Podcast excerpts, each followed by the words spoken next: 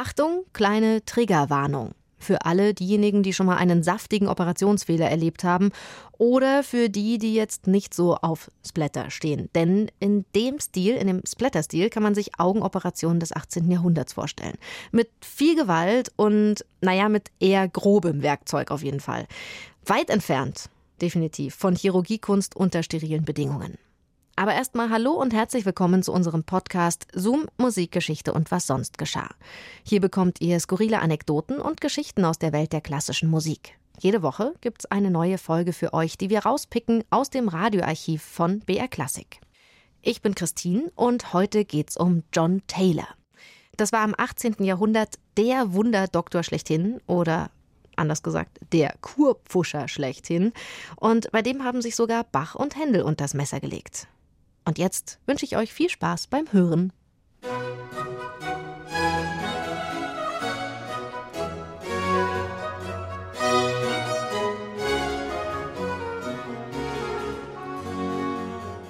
Er war ein Lebemann ganz nach dem opulenten Geschmack des Spätbarock.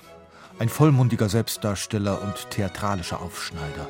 Ein zwielichtig schillernder Charakter mit Hang zu Luxus und Laster, der sich in besseren Kreisen gerne als weitgereister Okkultist in Szene setzte.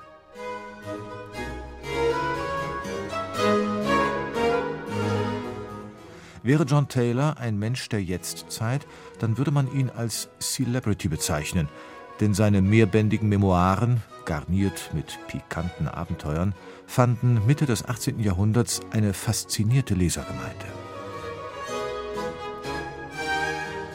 Der Ruf, der dem hochwohlgeborenen Mr. Taylor in ganz Europa vorauseilte, gründete sich jedoch weitaus weniger auf seine literarischen Fähigkeiten, als vielmehr auf die Betätigung, die er mit spektakulärem Hokuspokus ausübte.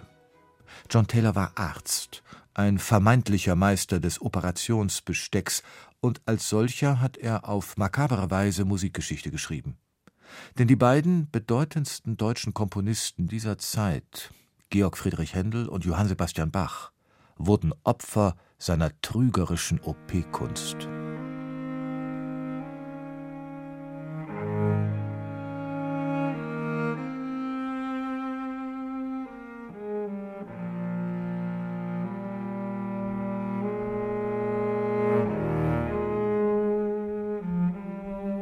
Die Augenoperation, so wie sie alte medizinische Lehrbücher darstellen, wird uns aus heutiger Sicht wie ein barbarischer Akt erscheinen, wie ein Horrorszenarium, das man sich folgendermaßen vorstellen muss.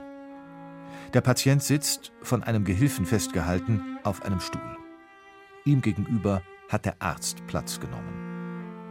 Der Operateur zieht mit dem Daumen und dem Zeigefinger seiner linken Hand das Ober- und Unterlid des kranken Auges auseinander. Dann sticht er mit einem spitzen Eisen, nicht unähnlich einer dünnen Stricknadel mit Holzgriff, durch die Hornhaut ins Weiße des Augapfels. Ohne Narkose, versteht sich.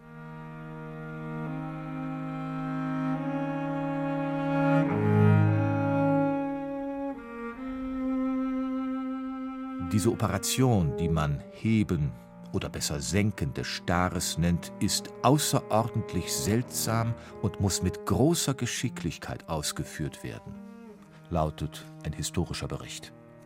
Der unheilvolle Wunderdoktor John Taylor galt als Star unter den Starstechern.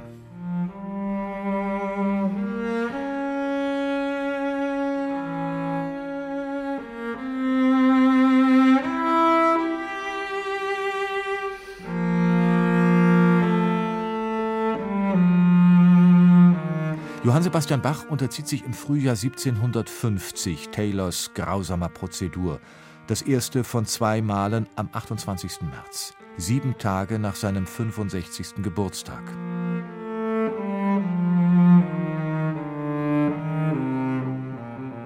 Für den Thomaskantor scheint die Operation des Engländers, der gerade in Leipzig Station macht, die letzte Rettung zu sein. Denn seit gut einem Jahr ist Bach fast blind. Er kann nicht mehr lesen, geschweige denn Noten schreiben. Der Rat der Stadt Leipzig sieht sich bereits nach einem Nachfolger um. Für Bach eine demütigende Situation.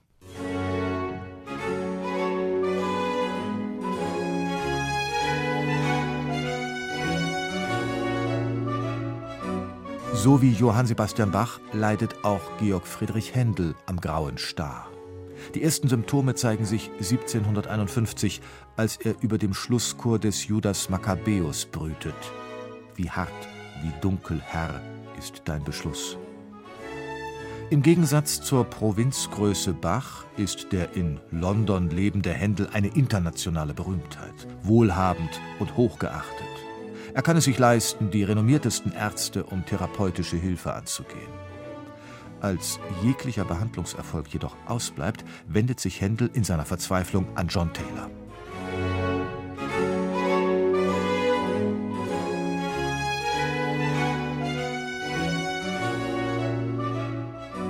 Ich habe eine Unmenge von kuriosen Tieren gesehen und besonders in Leipzig, wo ein berühmter Meister der Musik von meiner Hand sein Augenlicht wiedererhielt. John Taylors Erinnerungen an Bach sind eine glatte Lüge. Johann Sebastian Bach stirbt an den Folgen der Operation. Der 66-jährige Händel überlebt, gesundheitlich angeschlagen und für den kurzen, schmerzvollen Rest seines Lebens gezeichnet. Denn die Eisennadel des Wundarztes hat ihn erblinden lassen. Ich habe mich amüsiert bei einer einzigartigen Operation eines englischen Arztes namens Taylor, der mir übrigens wie ein großer Scharlatan vorkam, berichtet ein Zeitzeuge. Zufall oder Fügung? Gleichgültig wie unsere Einschätzung lautet, unheimlich ist es auf alle Fälle, dass beide, Händel und Bach, diesem Scharlatan in die Hände fielen.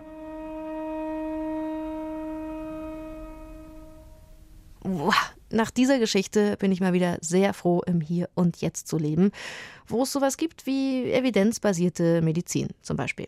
Das war ein Zoom von Wiebke Matischok. Zoom, Musikgeschichte und was sonst geschah, gibt's immer samstags neu in der ARD-Audiothek und natürlich überall da, wo es Podcasts gibt. Und lasst uns doch gern einfach ein Abo da. Nächste Woche geht's dann um Mozarts Nachbarn in Salzburg. Das war der Komponist Sigismund Neukomm. Und er ist ziemlich gut rumgekommen in seinem Leben. Er war sogar am Zuckerhut. Die brasilianische Musikkultur dieser Jahre war ein faszinierender Schmelztiegel, in dem sich koloniale Pracht und spätbarocke Überladenheit mit exotischen Einflüssen vermengte. Zum einen war Rio der Sitz des portugiesischen Hofstaates, der dorthin vor Napoleon geflohen war, samt seiner feudalen Repräsentationsansprüche. Zum anderen gab es in Brasilien afroamerikanische Sklaven, die nach europäischen Kriterien zu Geigern, Bläsern, ja selbst satztechnisch versierten Komponisten geschult worden waren. Wir hören uns dann hoffentlich nächste Woche wieder. Bis dahin macht's gut, eure Christine.